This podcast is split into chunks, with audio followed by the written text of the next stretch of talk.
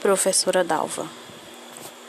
Olá, sou Iris Maria Silva, acadêmica do Centro Universitário Internacional Uninter, cursando licenciatura em Letras com o RU 27 84141, Polo Redenção Pará. A apresentação do tema do meu podcast, a personagem feminina escolhida para o trabalho, Maria Dalva de Almeida ou como era mais conhecida, professora Dalva, falecida um dia antes do Dia das Mães, aos 64 anos de idade, ainda esse ano de 2020. A abordagem da importância do papel da mulher na história e no cotidiano. As mulheres sempre foram vistas com olhares de inferioridade e muitas vezes foram obrigadas a serem submissas aos homens e maridos, devido a uma sociedade que constantemente se revelou ser machista. A figura da mulher, de elemento respeitável, passou a ser algo extremamente importante na sociedade atual, onde ela ocupa um papel de protagonista embora ainda sofra com as consequências históricas do sistema social patriarcalista.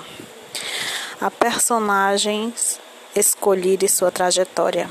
Maria Dalva de Almeida, natural de Santarém, foi uma educadora participativa e atuante em vários conselhos educacionais e entidades sociais na cidade de Redenção. Foi professora, educadora e secretária de educação.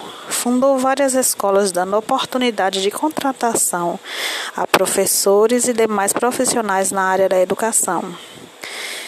Inclusive fundou a escola Coelhinho Encantado, referência na cidade.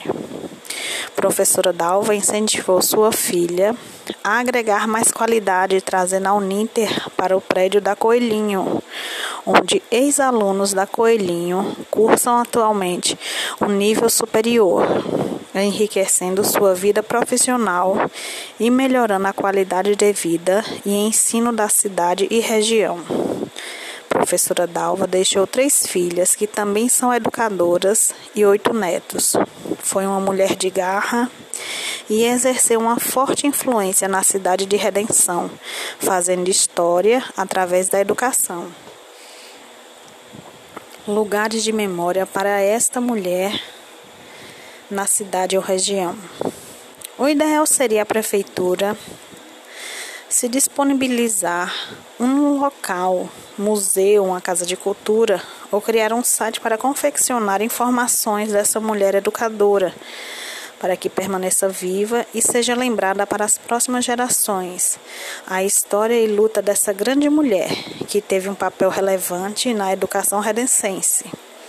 Assim como a morte de Cora Coralina, sua antiga casa tornou-se Museu Cora Coralina, preservada por sua família e reconhecida pelo governo como patrimônio da Unesco.